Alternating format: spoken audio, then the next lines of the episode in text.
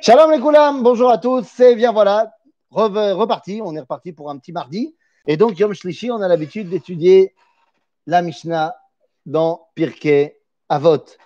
Et il y a décidé, voilà, la Mishnah dans Pirkei Avot. Et donc, nous sommes arrivés toujours au chapitre 1, Mishnah 10. Mishnah Yud, Pirk Aleph de Pirkei Avot. Et donc, on arrive à la Mishnah de Shmaya ve'Aftalion. Shmaya ve'Aftalion kiblou mehem. Alors, kiblou mi Shimon ben Shatach et on avait dit donc Yehuda ben Tabai et Shimon ben Shatach.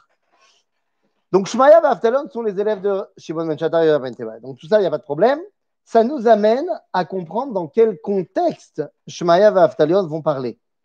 Quelle est l'époque de Shmaya et Avtalion Eh bien, ils vivent dans l'époque de la chute, de la déchéance complète de la maison des Hashmonaïm. Shmaya et Avtalion, c'est plus ou moins l'époque, on va dire, euh, voilà, moins, moins 50, comme ça, plus minus. La maison des Hashmonaïm bah, a commencé à Hanouka en moins 164 et nous dit le Seder Olam Rabbah qu'ils ont régné pendant 103 ans, c'est-à-dire de l'an moins 164 jusqu'à à peu près à l'an moins 61, à peu près. Ce qui est d'ailleurs quelque chose qui est assez euh, conforme à la réalité historique, puisque eh les Romains sont entrés dans Jérusalem, en Israël, en moins 63, avec l'avènement de Pompée. Et c'était l'époque du dernier roi Hashmonaï véritable, puisqu'il s'agissait donc de et Orkenos.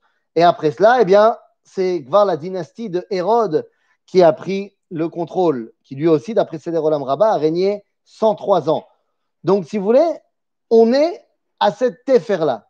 On est plus ou moins donc à juste à la fin de la dynastie Hashmonaïte. Je rappelle donc que Shimon ben Shatar était le frère de Alexandra Shlom Tzion Amalka, de la reine Shlom Tzion, qui était la femme d'Alexandre On est vraiment à la fin de l'époque des Hashmonaïm. Shmaya et Aftalion vivent donc à l'époque de la guerre fratricide entre Aristobulus numéro 2 et Orkanos numéro 2. Ces deux frères Kohanim, l'un avait été nommé roi par son père Alexandre Yanai, l'autre avait été nommé Kohen Gadol par son père. Et évidemment, le roi voulait être aussi Kohen Gadol, le Kohen Gadol voulait être aussi roi. Et donc, ça a créé la guerre civile entre les deux. Les deux n'arrivant pas à se départager, on fait tous les deux appel à Pompée le Grand, le Romain puissant dans la région, et hop, balaboum, les Romains arrivent dans le royaume. Et ça va être l'avènement de Hérode. C'est plus les élèves de Shmaya, Vaftalon, Hillel et qui vont véritablement être les dirigeants du peuple juif sous le règne de Hérode. Là, on est donc à la frontière entre les deux on avait pourtant 200 ans d'indépendance, non? Ben oui, tout à fait. Si mes calculs sont bons, je ne suis pas très bon en maths, mais 103 et 103, ça fait 206. L'indépendance, c'est aussi sous Hérode. Mais Hérode, c'était un pourri. Mais ça n'empêche pas que c'était l'indépendance juive. Donc, si tu veux, quand le Rambam nous dit que Chazra, Malchut l'Israël, Yeter al Mataim Shana, que la royauté est revenue à Israël depuis Hanouka, et c'est pour ça qu'on fait Hanouka pendant plus de 200 ans, eh bien, en fait, c'est, pour être exact, 206 ans. Ok? Beketsour, c'est dans ce contexte où la malroute est terriblement pourrite que Shmaya et Aftalion vont parler. Et qu'est-ce qu'ils vont nous dire? Eh bien, Shmaya Omer, Eov et Amelacha, Husna la. De quoi parle-t-on ici? N'oublions pas que dans ce premier chapitre de Maseret Avot, on parle au Rabbanim, au Dayanim. Et on avait expliqué dans les Mishnayot précédentes que petit à petit, on, agrandit le cercle d'influence. Si Antigonosh Issocho parlait à l'individu, Yosef ben Yoezer, Yosef ben Yochanan parlait à la maison, à la famille.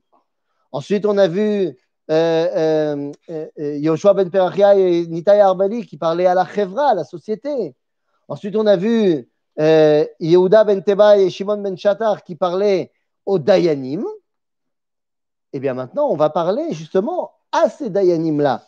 Pas de comment est-ce qu'ils doivent rendre la justice, mais quelle doit être leur relation avec l'extérieur. Et donc on nous dit au Dayanim, Eov et Amelacha. Lama. Pourquoi il faut que tu aimes la melacha? Melacha, ça veut dire le travail. Lama Eov et Amelacha, c'est chashuv. Eh bien, très simplement. Parce que si tu n'as pas de travail et que donc tu es payé par les institutions pour être rabbin, ben, tu comprends bien que ta Torah, elle n'est plus indépendante. Je crois que dans certains courants, cette Mishnah a été occultée. Quoi Tu serais en train de dire qu'il y a des gens qui, lorsqu'ils étudient Masechet Avot, ils passent de Mishnah Tet à Mishnah Yudalef et ils ne disent pas ce que Shmaya a enseigné Oh, j'ai du mal à y croire. bête. D'ailleurs, entre parenthèses, euh, Stam j'aurais dû le dire avant, mais Shmaya, vous vous rappelez la semaine dernière, j'ai parlé de Shimon ben Shatar et j'avais expliqué la différence qu'il y avait entre le Shimon ben Shatar du Talmud et celui qu'on retrouve dans Flavius Joseph par rapport à sa relation avec, euh, avec Alexander Yanaï. J'avais expliqué une histoire que dans la Gemara, on avait dit qu'il avait voulu juger Alexander Yanaï et personne n'avait voulu il faut savoir que dans le texte de Flavius Joseph, lorsqu'on parle de la version historique de cette histoire-là, ce n'est pas Shimon Shatar qui est mis en avant, mais c'est un chacham du nom de Samayos. Et Samayos, même si on peut retrouver Shimon, Siméon en français, Samayos peut-être en latin, donc il y que c'est Shimon Shatar, mais Samayos, il semblerait que ça soit plus correspondant à Shmaya. Icholiot, Icholiot. Quoi qu'il en soit, Shmaya nous dit Eov et Amelacha. Et oui, t'es rabbin, et alors Il faut que tu travailles. Mais pourquoi il faut que tu travailles Mais parce qu'il faut que tu puisses d'abord être indépendant dans ta Torah. Prenons un exemple. ok Prenons un exemple qui se passerait, moi je ne sais pas, en 1994 ou en 2005, ou pour avoir des tactivim, des budgets coalitionnels, eh bien certains partis qui se veulent religieux vont prêter main forte à des Issourim de Horaïta la Méadrine, de par exemple donner des parties d'Eretz Israël au Goïm, parce que s'ils ne le font pas, ils seront exclus de la coalition et donc ont donc plus de taktivim pour leur yeshivot et pour leur avrechim, qui évidemment n'ont pas d'argent parce qu'ils étudient la Torah toute la journée et qui ne vont pas travailler. Et donc la Torah devient dépendante du bon vouloir des institutions, et donc bah, tu ne peux plus dire ce que tu veux. Il y a des fois où tu dis pas ce que tu veux, mais c'est un choix personnel. C'est parce que tu veux toucher un maximum de personnes. Et tu sais qu'il y a un certain langage qui risquerait de te couper de, certaines personnes. Donc tu peux décider de t'auto-censurer pour justement avoir plus d'influence. C'est Bessader. Mais de devoir te censurer ou que les institutions te censurent parce que sinon tu recevras plus d'argent, bah c'est terrible. C'est plus la Torah. Est-ce que je prônerais un bitul Torah Gewalt? Ben non. Ben non, puisque si je me souviens bien, Shmaya, c'est la Torah. Et donc Shmaya me dit, et Melacha. Donc comment ça peut être un bitul Torah si c'est un enseignement de la Torah d'aller travailler? Moi, je n'arrive pas à comprendre. Hein. J'ai j'ai du mal à comprendre. Tous les rabbinim ont toujours travaillé et ça n'a jamais dérangé personne et personne n'a pensé que c'était des rabbinim euh, euh, qui euh, ne pensait qu'à ne pas étudier. Je comprends pas. Donc, nous dit Shmaya et Amelacha. D'abord, pour être indépendant.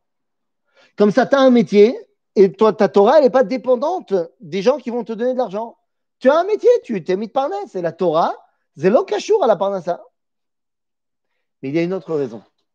Et Ov et Amelacha, hein, particulièrement pour un Talmid Racham, particulièrement pour un, un Dayan, un Rav qui va rendre la justice, c'est très important parce que hein, le fait d'être Osek Bamelacha le rattache à ce monde-ci.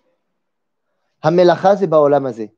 Et quand tu fais la Melacha, hein, tu es totalement conscient des tenants et des aboutissants de ce monde-ci. Et c'est fondamental parce que tu ne peux pas vivre une Torah qui est détachée de Olamazé. Alors, je vais donner un exemple, un exemple euh, bateau. Mais quelqu'un qui est rave et qui doit de répondre à des questions de halakha euh, qu'on vient lui poser. Il doit connaître les dimensions de halakha qu'on lui pose.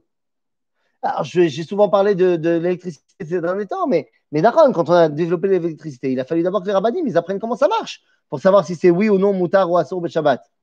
Aval, comme on m'a posé la question, pas plus tard que hier, euh, j'ai fait une bniat tzipornaim. Vous savez, ce, fameux vernis qui n'est pas seulement du vernis, qui est un vernis avec gel et tout ça, machin, qui reste euh, dur et beau pendant au moins deux semaines. Est-ce que Zechotzetz migve C'est une bonne question. Est-ce que je dois l'enlever avant d'aller au migve Me demande la madame. Très bonne question. Sauf que si moi je ne sais pas ce que c'est une bniat tzipornaim, je ne peux pas répondre. Donc il est fondamental que le rabbin il sache quels sont les tenants et les aboutissants de ce monde-ci. Kshaya Parnassa, l'abnégation qu'on a pour le travail, et ainsi de suite. Et donc, comme ça, ça pourra, à lui, lui donner énormément ben, de, discernement quand les gens viendront demander des litiges. Et effectivement, nous dit la Gemara, dans quoi, c'est quoi les sujets principaux sur lesquels les gens viennent demander euh, au Dayan de, régler le problème entre eux? Eh bien, on dit très souvent, c'est sur une spéculation de l'argent. C'est-à-dire, je t'ai prêté ça, je t'ai donné ça, il faut que tu me donnes, il faut que tu me rendes, machin. Si le rave lui-même vit comme ça, je te donne de l'argent, machin, il est nagua badavar tout le temps. Il est tout le temps parti pris. Et donc, c'est pour ça qu'il doit avoir sa melacha à lui, pour toutes les raisons qu'on a données. Donc, Eov est à melacha. Maintenant, une fois que tu dis ça, Usna est à rabbanout. Sna et Et qu'est-ce que ça veut dire Sna et Déteste le fait d'être rabbin? Non. Je te rassure, rabbanout, dans le langage de la Mishnah, ne veut pas dire rabbin, mais c'est tout, euh, tout poste qui te vient des instances supérieures. Dans le, dans, la, dans le Tanakh, on verra que les Melachim, ça s'appelle rabbanout, ce qu'ils font. Rabbanout, mais la chaîne ribon, que tu as été mis en place par quelqu'un de supérieur. En d'autres termes, Rabbanout, c'est tout, euh, c'est fonctionnaires, on va dire. Un poste élitiste. Comment va Ah, un poste, un travail. Non, pas élitiste. Un poste euh, qui te vient, euh, qui te vient d'une institution, si tu veux. OK? Zé Rabbanout. La société, on va dire, ouais, fonctionnaire, fonctionnaire d'État. Donc, Ousna est un Rabbanout la les rabbins du Sanhedrin font partie de cela. Mais c'est pas que ça. C'est euh, je suis un conseiller du roi, je suis un paquis, je suis un. Tout ce qui est en rapport avec les institutions, ou Snides. Le problème, c'est que dit Rabbi Chaim de Vologine, dans son commentaire de Masechet Avot, il dit Ok, Snaït Rabbanout. Alors, si tout le monde a bien entendu la Mishnah de Shmaya, Snaït Rabbanout, bah, personne ne va les Shamesh Barabanout. C'est-à-dire, les gens, ils ne vont pas faire ces métiers-là ou du moins dit Rabbi Chaim, non, il y a des gens qui vont faire ces métiers-là, mais qui? Ceux qui oev et arabanout. Ceux qui aiment ça. Et va voy. Oh, que les postes clés de l'institution, des, des institutions, soient tenus par des gens qui aiment ça. Vous avez entendu parler de la corruption au sein des institutions gouvernementales? Quelqu'un qui adore ça, qui adore avoir un poste euh, comme ça, euh, on, lui doit un cavode, ne va-t-il pas tout faire pour avoir un meilleur poste à cavode? Et n'est-il pas prêt des fois à, fermer des portes qui devraient être ouvertes ou à en ouvrir d'autres qui devraient être fermées Celui qui aime la rabanoute, oh, il va voyer. Agave, entre parenthèses, et je mets des grandes parenthèses, c'est vrai aussi aujourd'hui pour la rabanoute, rabanoute, le rabbinat. Combien de fois on a vu des rabbins qui étaient tellement attachés à leur rôle de rabbin que des fois ils n'étaient pas prêts à s'opposer aux directions, aux, décisions de leur communauté? Parce que le président de la communauté il avait décidé X et que c'était complètement contraire avec la Torah, le, rabbin ne voulait pas perdre son poste Je vais vous dire ici une expérience qui m'est arrivée. Et je ne dirai pas le nom de la communauté, mais on m'a proposé un poste de rabbin très bien payé. Seulement, dans ce poste de rabbin, hein, on m'a demandé plein de questions Parce qu'il y avait plein de critères pour avoir le poste. Parmi les questions qu'on m'a posées, c'est est-ce que vous avez un problème à rentrer dans les églises et les cathédrales? Et est-ce que vous avez un problème à serrer la main, les khatrila, aux femmes? Je leur ai répondu que si c'est une femme non juive et que c'est elle qui tend la main et qu'elle est euh, euh, âgée et qu'elle a un poste euh, important, alors on peut se fier au éther du Rav Mordechai Eliyahu de rendre la main tendue. Mais il est évident qu'on n'a pas le droit de tendre la main en premier lieu. De la même façon, eh bien non, on n'a pas le droit de rentrer dans des églises et dans des cathédrales, stam pour le kiff, et certainement pas non plus pour juste pour montrer des cérémonies officielles. Le cas où le Rav Eliyahu avait permis, par exemple, euh, aux rabbins en France de rentrer dans des, dans des, dans oh là là, euh, dans des églises, c'était lorsqu'il y avait eu les cérémonies officielles euh, pour le 11 septembre. Alors, comme il y avait eu des cérémonies officielles qui ont été rendues pour les soldats et pour les, les gens qui étaient morts dans les Twin, dans les Twin Towers, euh, et, bien, le Rav avait dit que c'était permis de participer à la cérémonie officielle à condition, parce que eux aussi venaient participer à nos cérémonies à nous, mais à une condition, c'est qu'il n'y ait pas d'office de messe célébrée à ce moment-là. Atrak. Mais il est évident que Stam comme ça, parce que dans le poste qu'on m'avait demandé, à chaque fois qu'il y avait un nouveau euh, maire ou un nouveau poste qui était célébré, la cérémonie se faisait à la, à l'église, à la cathédrale, il fallait que le rabbin soit là. J'ai dit, bah, il est hors de question. Hors de question. je sais que cette communauté, elle a un rabbin aujourd'hui. Donc quelqu'un a dit oui. C'est un scandale. C'est un scandale que euh, pour euh, recevoir un travail, eh bien, on s'abaisse à transgresser ce que la Torah dit. Non, non, mon ami, ça n'a absolument rien à voir avec le zoom et l'électricité à Pessar qui est passé. Absolument rien à voir, simplement parce qu'il y a des avis halachiques vrais qui permettent, dans, certaines conditions, l'utilisation de l'électricité à, Yom Tov. Donc non, ça n'a absolument rien à voir. Ne serait-ce que se baser sur l'avis de Rabbi Shalom Messas, qui euh, dit que c'est permis l'électricité à Yom Tov. Dit qu'il ne faut pas le faire à cause des Ashkenaz pour ne pas créer un traumatisme dans le peuple juif, mais ça n'a absolument rien à voir. Non, il y en a qui n'ont pas pris position parce qu'ils n'avaient pas tranché. Il y en a qui ont pris position par là, il y en a qui ont pris position par là-bas. C'est pas shoot.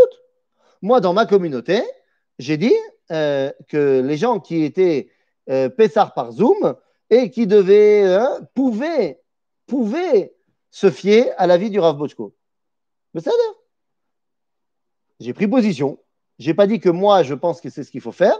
Mais j'ai dit, ceux qui veulent le faire peuvent se fier à l'avis du Rav Bochko. C'est aussi une prise de position. c'est pas shoot. Là, je ne comprends pas, je vois pas vraiment de, de, qui disent que c'est euh, l'Echatrila de toucher des femmes et l'Echatrila Besséder de rentrer dans les églises et dans les cathédrales pour les cérémonies officielles. Non. Donc, ben voilà, quand tu as besoin d'une srara, pareil, je connais un rave qui, lui, a tout à fait rempli ce que disait Shmaya. Je ne vais pas le citer pour ne pas euh, la guide et chiffro chez la dame Befanav, mais il y a un rabbin, qui est aussi un ami, qui était dans une communauté où il y a des gens qui voulaient faire euh, vivre un petit peu la communauté avec beaucoup d'argent, y compris pour le rabbin, mais c'était de l'argent qui venait de choses pas très, très, très, très cachères. Arnaque CO2, si tu vois ce que je veux dire. Eh bien, le rabbin en question, il a dit Nine même si on a besoin de cet argent, nine, c'est assour, c'est assour. Et ça a créé plein, plein, plein de problématiques avec sa communauté. Eh bien, il est parti de la communauté. Pas shoot. C'est c'est un autre débat. Est-ce qu'on pourrait le permettre C'est un autre débat. OK? Mais tout ça pour dire que il faut absolument être quelqu'un qui n'aime pas cette situation de on me fait du cavode et j'ai un statut, machin pour pouvoir remplir ce rôle comme il faut. Ce n'est que quelqu'un qui n'a pas envie d'être le chef qui peut être le meilleur des chefs. Et c'est pour ça que Moshe, c'était notre chef. Donc, Eov et Amelacha, Usna et Arabanut, Ve'al Tidvada la Rashut. Mazé al Tidvada la Rashut. Eh bien, très simplement. Altit Vada la rachoute, tu ne viens pas te mettre au service de l'État. Là, on comprend à l'époque de Shmaya. À l'époque de Shmaya, il comprend que son État, il est pourri. Ordus, Hérode, machin, ah, c'est sûr. Mais qu'est-ce que ça veut dire pour nous? Ça veut dire que la Torah, elle doit être un gouffre indépendant de l'État. Ça veut dire que la Torah ne peut pas être soumise à une direction comme ci ou comme ça que prend la dimension politique. N'oubliez pas que dans la Torah, le chauffet, c'est pas le meler. Les institutions sont séparées.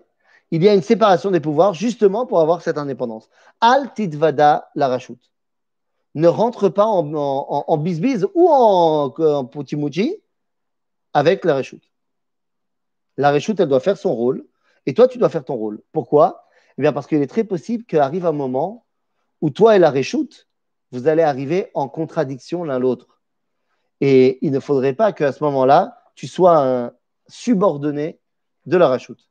Donc, en malasot, si tu es euh, machak dat, rav tzvaï, et que tu es à l'armée, et que bah y a un problème, comme ça m'est arrivé, encore une fois, que j'étais pas machak dat, mais j'étais euh, le religieux à l'endroit où il fallait, au moment où il fallait, et euh, on m'a dit, euh, on m'a dit de mettre la table, enfin de, préparer. J'étais de Toranout Midbar, c'était au tout début de, mon armée, et et, je devais donc mettre en place tous les hamgashiot, euh, viande, pour le repas de midi. Mais le problème, c'est que le passe, euh, le chauffoir pour les, pour les plats, c'était celui qui était lait. Et j'ai demandé, mais c'est pas bon, c'est le lait, il faut mettre l'autre. Ils m'ont dit, ouais, mais l'autre, il est cassé, il est à la khativa, il est en train de le, réparer, machin. C'est-à-dire, pour aujourd'hui, euh, ce soir, ce sera réparé. J'ai dit, ah, mais non, c'est pas possible. J'ai dit, Ken, tu fais tout de suite. J'ai dit, non, je ne fais pas. On n'a pas le droit, c'est viande, c'est lait, on ne mélange pas, c'est l'armée, on mange cachère ici. La vérité, c'est que j'aurais pu lui dire hein, euh, tu mets deux papiers d'alu dedans, au-dessus, machin, pour faire khatsitsa. Ben, j'aurais pu trouver une solution pratique. Mais vu que ce mec-là, je ne l'aimais pas du tout, et j'avoue, c'est pas bien ce que j'ai fait, mais je l'ai joué euh, Roche Katan. J'ai dit, ma pitom, c'est assour, c'est assour, c'est assour. Me dit quoi ça rêve Pouda? Je dis, Ken C'est assour, maintenant, on sait. C'est assour al pi Torah, et c'est comme assour al pi Chouketzal tu me saoules? J'ai pas eu de problème de prendre Shabbat ce jour-là. C'est-à-dire, ah, tu as pris Shabbat. Ah bah t'as des, des chronotes, c'est plus important quand même. Donc, Ve'al Tidvada. La rachoute. À bientôt les amis. Je suis, est-ce que je suis pour la séparation de l'Église et de l'État? Euh, Je suis pour la séparation évidente de la Torah et de la dimension et de la direction politique. C'est-à-dire que ce n'est pas le même personnage qui dirige le politique et qui dirige la Torah. David Ameler n'était pas le Nassi à Sanhedrin. C'était Benaya ou Ben Et il ne faut pas que le même soit là et là. À bientôt les amis